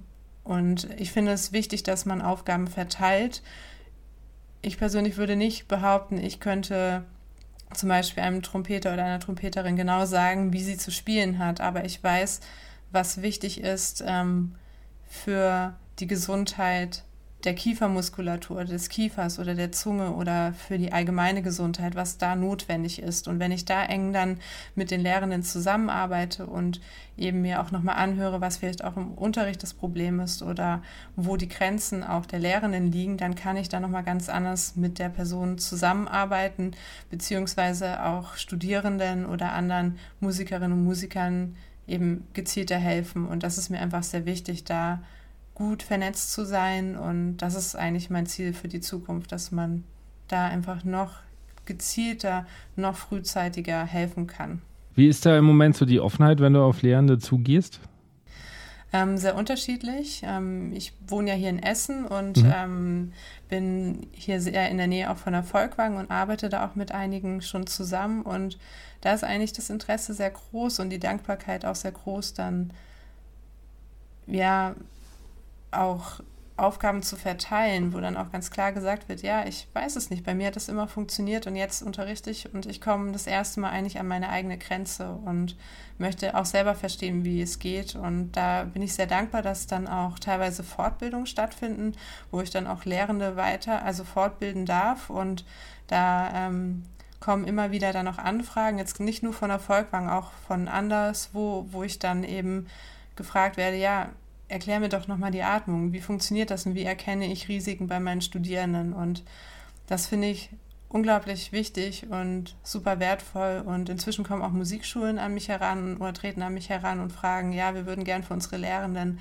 eine Fortbildung organisieren, kannst du vorbeikommen? Und ähm, das finde ich einfach super, weil je früher man anfängt, ja, die, die Lernenden zu erreichen, desto besser. Und wenn ich als Musikschullehrerin oder Musikschullehrer einmal verstanden habe, wie die Atmung funktioniert, dann werde ich auch die richtigen Bilder wählen, die meine Lernenden auch verstehen können. Dann werde ich mhm. Bilder nutzen, die nicht gegen meine, gegen die anatomischen und physiologischen Prozesse gehen. Und dann wird es auch keine quasi falschen Aufträge von den Schülerinnen und Schülern geben an sich selbst, was sie eben tun sollen, damit das Instrumentalspiel funktioniert. Okay. Finde den Plan auf jeden Fall sehr gut, dass du das so aufdröseln willst und ähm, sichtbarer machen willst auch. Vielleicht haben wir heute auch nicht das letzte Mal geredet. Also. Wer weiß. Gucken wir mal. Ich äh, mache am Schluss immer eine äh, Schnellfragerunde. Äh, da wären wir jetzt. Okay, ich bin gespannt. Ja. Orchester oder Kammermusik? Orchester. Wie kommst du zur Ruhe? Mit Musik und Sport. Was lernst du gerade, was du noch nicht kannst? Ich habe ganz viel gelernt, ähm, wie man eine Wohnung renoviert. Damit habe ich mich gerade sehr viel auseinandergesetzt mit Themen, mit denen ich mich vorher noch nie auseinandergesetzt habe. Ähm, ja, wie, wie spachtel, verspachtel ich Wände. Okay. Das habe ich gelernt in letzter Zeit, aber jetzt komme ich auch wieder zu gesundheitlicheren Themen zurück und ähm, wie gesagt, ich setze mich gerade sehr intensiv noch mit dem Thema Hände auseinander mhm. und da habe ich bin ich dabei, nochmal ganz genau im Detail mir die Muskulatur anzuschauen. Die haben wir in der Ausbildung eher oberflächlich gelernt und das lerne ich jetzt. Mhm. Welchen Ratschlag würdest du deinem zehn Jahre jüngeren Ich geben? Gute Frage. Und äh, vor zehn Jahren habe ich noch also, studiert. Also, wir haben auch gar nicht geklärt, wie alt du jetzt bist, deswegen. genau, also vor zehn Jahren habe ich noch studiert und okay. ähm, ich würde mir heute sagen, genieße es noch mehr und denk nicht zu viel an die Zukunft, was kommt und ähm, ich war da sehr in dieser Phase, Probespiele zu machen und von mhm. einem zum nächsten zu gehen. Und es muss jetzt doch irgendwie unbedingt mal klappen. Und, mhm. ähm, und ich glaube, ja, heute würde ich sagen, schau einfach, was draus wird, ob es klappt oder nicht. Und ähm, ja, probier mhm. es aus. Und zum Teil habe ich das gemacht, aber ich glaube, so ein bisschen mehr Gelassenheit, Freude an der Musik hätte mir damals ganz gut getan. Okay. Bist du eigentlich froh, dass du jetzt nicht im Orchester gelandet bist? Ähm, ich glaube ja. Doch. Was heißt ich glaube? Ja, ich bin froh. Ähm, ich bin, ich spiele immer noch sehr gerne Aushilfen in Orchestern und ähm, Orchesterprojekte. Aber so der tägliche Alltag im Orchester, ich glaube, das wäre nicht das Richtige für mich. Und ich muss sagen, ich bin ein Mensch, der sehr schnell ähm, auch gelangweilt sein kann von immer gleich ablaufenden Strukturen. Und ähm, das ist auch das, was mich antreibt. Also ich bin sehr neugierig und will immer noch mehr verstehen, noch mehr wissen. Und das ist sehr positiv für das, was ich mache, aber ich glaube, wenn ich nur im Orchester, was heißt nur, in Anführungszeichen, ja, ich weiß, was du meinst, ja. sitzen würde, ich will es überhaupt nicht abwerten. Ich finde die Arbeit super und habe da großen Respekt vor. Ähm, ich glaube, das würde mir langfristig nicht reichen. Und das war ja letztendlich auch der Grund, warum ich mich dagegen entschieden habe. Also warum ich dann auch die Ausbildung gemacht habe. Und ich habe die Entscheidung bei einem Probespiel getroffen, dass ich dachte, so, das ist nicht der Ort, wo ich hingehöre. Okay. Oder wo ich nur hingehöre. Mhm. Genau. Okay. Welches Buch bzw. welchen Film sollte man mal geschaut oder dann halt gelesen haben? Also ein Buch, was ich eigentlich allen Musikerinnen und Musikern empfehlen kann, ist das Buch von Brené Brown, ähm, Verletzlichkeit macht stark.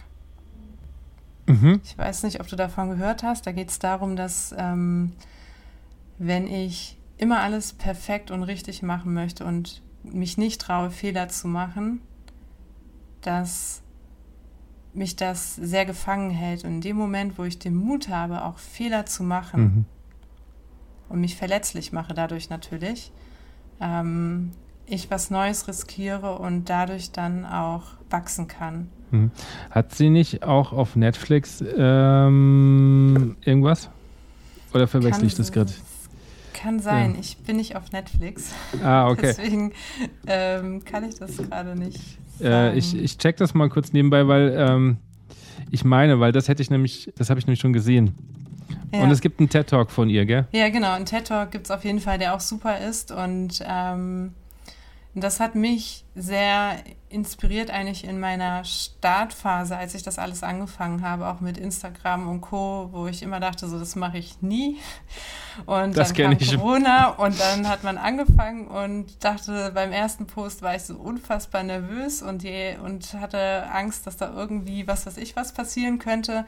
Und irgendwann habe ich mir gedacht, so nein, ich riskiere es jetzt einfach, ich probiere es aus und es kann nicht viel passieren. Und ähm, und wenn ich irgendwann mal was poste, was ich irgendwann anders sehe, dann kann ich das auch neu sagen und mich verbessern und Fehler quasi eingestehen. Und ähm, auch das sehe ich so, dass ich ähm, jetzt die Informationen weitergebe nach dem jetzigen Stand, den ich habe. Aber ich recherchiere, ich lese und ich denke, es wird sich weiterentwickeln. Und ähm, genau, bin da offen auch immer für Kritik, für Auseinandersetzungen, für Verbesserungsvorschläge und ähm, nur so kann man sich weiterentwickeln, eben ja. wenn ich mich verletzlich mache. Und das war ja. wirklich ein Buch, was ich sehr wertvoll fand. Und ich glaube, wir Musikerinnen und Musiker neigen dazu, nie Fehler machen zu wollen oder machen zu ja. dürfen. Und ähm, deswegen kann ich da nur Mut machen, mhm. Fehler zuzulassen und etwas zu riskieren. Ja, aber weil es uns auch suggeriert wird. Also es muss ja mittlerweile alles perfekt sein irgendwie und wie es ist ein Fehler da, dann ähm, ja, also ist so, so, so eine, es kommt ja von beiden Seiten. Nicht nur, also dieses nicht Fehler machen wollen. Ganz ja. klar. Aber es ist menschlich, Fehler zu machen. Auf jeden und, Fall, auf jeden ähm, Fall. Es ist wichtig, immer wieder ähm, sich bewusst zu machen, dass wir eben keine Maschinen sind, sondern dass wir Menschen sind. Und das ist auch das Schöne daran. Und, ja, ähm, definitiv. Ja. Ich habe da auch vor, vor einem Monat äh, was ähm, ganz Großes in der Hinsicht für mich innerlich äh, gelöst. Weil, ja. ich, weil ich ja auch immer noch, ich glaube, es ist jetzt deutlich besser geworden, immer in diesem Zwiespalt bin, ähm, ich bin ja hauptberuflich Lehrer, ich übe nicht mehr viel. Also wenn dann nur noch wirklich projektbezogen, dann gibt es auch Wochen, wo ich gar nichts spiele, dann dauert es wieder, bis ich also als Trompeter dann auch so halbwegs fit bin. Und trotzdem ist da noch der kleine Andi in mir, der irgendwie ähm, der Musikstudent ist, der ja viel geübt hat und weiß, was er eigentlich mal kann. Und dann ist so, trifft manchmal Anspruch, äh, äh, Realität. Und wenn man sich dann ähm, Fehler sich selber erlaubt, wird es plötzlich leichter. Ja, tatsächlich. Das, ja, das kann ich sehr gut nachvollziehen. Das geht mir teilweise ähnlich, weil ich auch Phasen habe, wo ich einfach nicht mehr so viel zum Üben komme, wie ich mal kam und auch nicht mehr das Niveau habe, was ich am Ende von meinem Master habe, mhm. oft. Und dafür habe ich jetzt andere Möglichkeiten und andere Erfahrungen und andere, ja, eine andere Basis, auf der ich aufbauen kann. Genau. Und das finde ich dann auch wieder schön. Und ähm, ich würde manchmal sagen, ich mache fast mehr Musik ja. jetzt inzwischen, durch das der Fokus nicht mehr nur darauf ist und genieße es mehr. Und klar kann man da nicht mehr alles 100% spielen, aber ich bin dann doch immer wieder überrascht, oft auch, wenn ich mich dann einfach traue, dem zu vertrauen, was irgendwo auch da ist und es zuzulassen, dass es dann doch ziemlich gut funktioniert. Mhm. Und dann denke ich ja, ja, eigentlich verrückt. Im Studium musste ich dafür jeden Tag vier bis sechs Stunden oder noch mehr üben und Rohre bauen und was auch immer. Und ähm, jetzt kriege ich das so relativ mhm. entspannt mhm. hin. Und ja. ja. kann ich sehr gut nachvollziehen, also ja. was du sagst. Aber das ist auch so ein, also ähm, um, um nochmal zu, zu dem Buch zu kommen, äh, sie hat tatsächlich ähm, auch so, so, so, so einen Talk auf Netflix, den habe ich nämlich gesehen und habe mir dann damals auch schon gesagt, gedacht, dass das auch ein Thema für die Schule natürlich ist, weil Schüler, die immens unter Druck stehen, sich natürlich auch keinen Fehler erlauben wollen. Und dadurch wird es halt oft auch schlimmer. Weil sie einfach zu festhalten wollen und dann kommen Blackouts und dann und dann macht es alles nicht besser. Irgendwie. Ja, und vielleicht ist da auch dann wichtig, den Schülerinnen und Schülern zu vermitteln, dass eben jetzt einzelne Fehler gar nicht so schlimm sind, sondern dass das große Ganze quasi stimmen muss. Ja. Das Endprodukt. Und klar, natürlich, wenn ich Mathe habe und dann irgendwo einen falschen, also irgendwo mich verrechne, dann ist es natürlich schwierig, dann noch das richtige Ergebnis am Ende zu haben. Und in einigen Branchen kann das natürlich auch fatale Folgen haben. Aber ich glaube, wichtig ist, dass man eben nicht immer Angst vor Fehler haben muss und dass es dann ja auch, wenn eine gewisse Verantwortung damit einhergeht, natürlich auch immer noch ganz viele Personen gibt, die das mit überprüfen und es dann nicht ja. an einem selbst hängt. Und ähm, vielleicht musste man da auch in der Schule ein bisschen umdenken und das große Ganze mehr fördern. Ich weiß nicht, wie es inzwischen ist. Bei mir war es noch sehr fehlerbezogen alles. Ja, es ist, es ist leider immer noch, auch wenn, wenn ich trotzdem, gelingt mir auch nicht immer. Also, falls jetzt Schüler zuhören und sich denken, was, was redet der gerade? Ähm, ähm, ich versuche schon auch das große Ganze zu sehen und die Entwicklung. Natürlich in der Arbeit muss ich natürlich aufzeigen, wo die Fehler sind, wobei mir es eher dann darum ginge, auch das versuche ich zu vermitteln, dass dass sie das als Erfahrung mitnehmen und daran arbeiten und sich nicht über die Fehler definieren. Aber das ist halt so ein tiefliegendes Problem. Bis die bei uns sind, also ich bin an einem Gymnasium, haben die halt schon eine relativ, was heißt relativ lange, aber die haben einfach schon vier Jahre Schule hinter sich und da ist dann schon auch viel tief geprägt. Und ich bin nur der Musiklehrer. Also da sind ja noch andere Kollegen, die da ja auch noch entweder zum Positiven beitragen oder halt dann das Negativbild ähm, auch bestärken. Also von der Sicht, aber da, da, da muss ich tatsächlich einiges ähm, noch ändern. Okay, eine abschließende Frage, nämlich was sind deine privaten Wünsche und die Wünsche für die Blasmusikszene oder Bläserszene? Meine Wünsche für die Blasmusikszene sind, ähm, dass die Freude an der Musik nie verloren geht und das Miteinander in der Szene und ähm, ja, auch das, dieses Überbrücken von vielleicht auch manchmal sozialen Unterschieden, was so vorhanden ist in der Blasmusikszene, mhm. ähm, dass da keine, dass das nicht verloren geht. Also das ist das, was mich ja mit am meisten fasziniert hat und beeindruckt hat und was ich so schön finde. Und mein persönlicher Wunsch für die Blasmusik ist aber, dass noch mehr Bewusstsein für den Körper entsteht, dass noch mehr Bewusstsein da sich entwickelt, wie wichtig und wertvoll es ist, den Körper zu verstehen, die körperlichen Ressourcen zu nutzen und mehr dazu gehört, als nur das Instrument einmal in der Woche in der Probe auszupacken und mhm. reinzupusten. Und das ist einfach viel bringen kann, sich damit auseinanderzusetzen, sich darauf einzulassen, dass der Körper eben eine große Rolle spielt bei der Musik. Und wenn man das macht, dass dann neue Ressourcen genutzt werden können, die einem neue Möglichkeiten bieten im Zusammenspiel mit anderen und auch mit dem eigenen Können und dass dann vielleicht auch Angst zum Beispiel wieder vor Fehlern weniger vorhanden sein muss, weil ich einfach eine Strategie entwickelt habe, wie ich mein Instrument spielen kann und wie ich meinen Beitrag zur Musik dann auch dazugeben kann, ohne Angst haben zu müssen. Also das ist häufig mhm. etwas, was ich auch erlebe, dass dann sich nicht getraut wird, weil ich nicht weiß, wie es funktioniert und das finde ich schade oder andere sagen, ach, das klappt alles und ich brauche das nicht und es funktioniert schon und dann so ein bisschen rudimentär spielen und äh, mhm. da eigentlich dann noch, dann manchmal glaube ich, das Zusammenspiel fehlen könnte oder besser sein könnte und Mhm. Das sind eigentlich so meine Wünsche für die Blasmusik und für die Musikerinnen und Musiker Gesundheit. Okay, und deine privaten Wünsche? Meine privaten Wünsche sind, dass ähm, ich gespannt bin, wie sich alles so die nächsten Jahre entwickelt und so ein paar Ideen sich umsetzen und oder sich verändern und sich weiterentwickeln und dass genau, ich mich einfach hier, ich bin ja vor einem Jahr nach Essen gezogen, dass ich mich hier in Essen noch weiter einlebe und weiterhin wohlfühle. Ich fühle mich unglaublich wohl. Ich bin sehr froh über den Schritt, den ich gemacht habe, hierher zu ziehen und freue mich einfach auf alles Neue. Und so ganz konkrete Wünsche im Moment habe ich gar nicht, weil ich gerade eigentlich sehr zufrieden mit allem bin und sehr gespannt bin, was einfach sich weiterentwickelt. Das ist schön, wenn man zufrieden ist. Sophie, vielen lieben Dank für dieses hochspannende Gespräch, äh, in dem ich auch noch einige Dinge lernen konnte. Ich hoffe, dir hat es auch ein bisschen Spaß gemacht. Doch, sehr.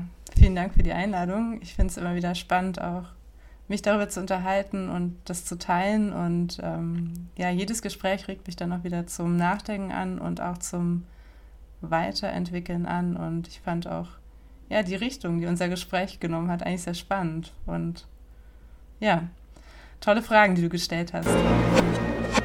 Das war die Folge mit Sophie Stahl und ich bedanke mich nochmal recht herzlich für dieses tolle Gespräch.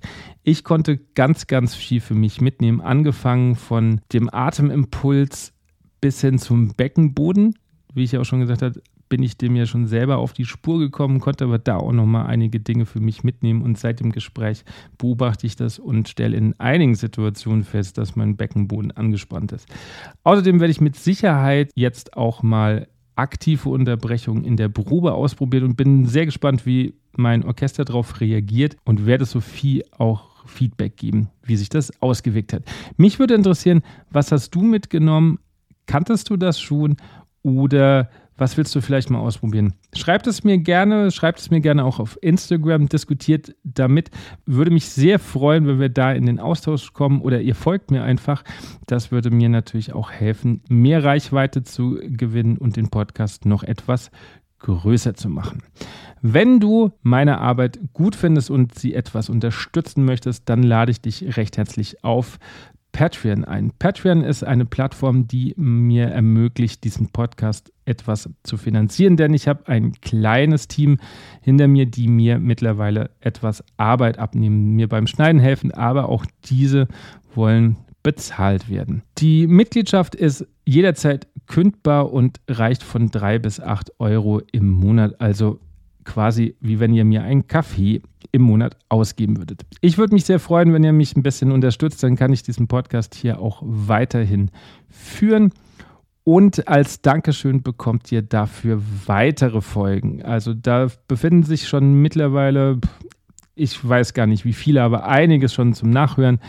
Sehr persönliche Folgen, analytische Folgen, ein bisschen Musik. Also da gibt es schon einiges zum Hören und es wird immer mehr. Und Ihr bekommt auch im nächsten Monat ein neues Format schon mal zum Vorhören.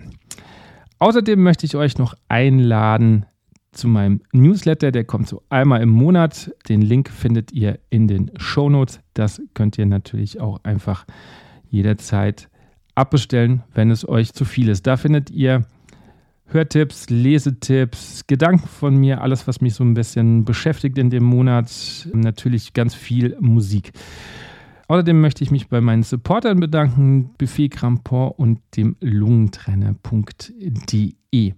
Ich freue mich, wenn ihr beim nächsten Mal wieder einschaltet. Und bis dahin wünsche ich euch alles Gute, macht's gut, ciao, euer Andi.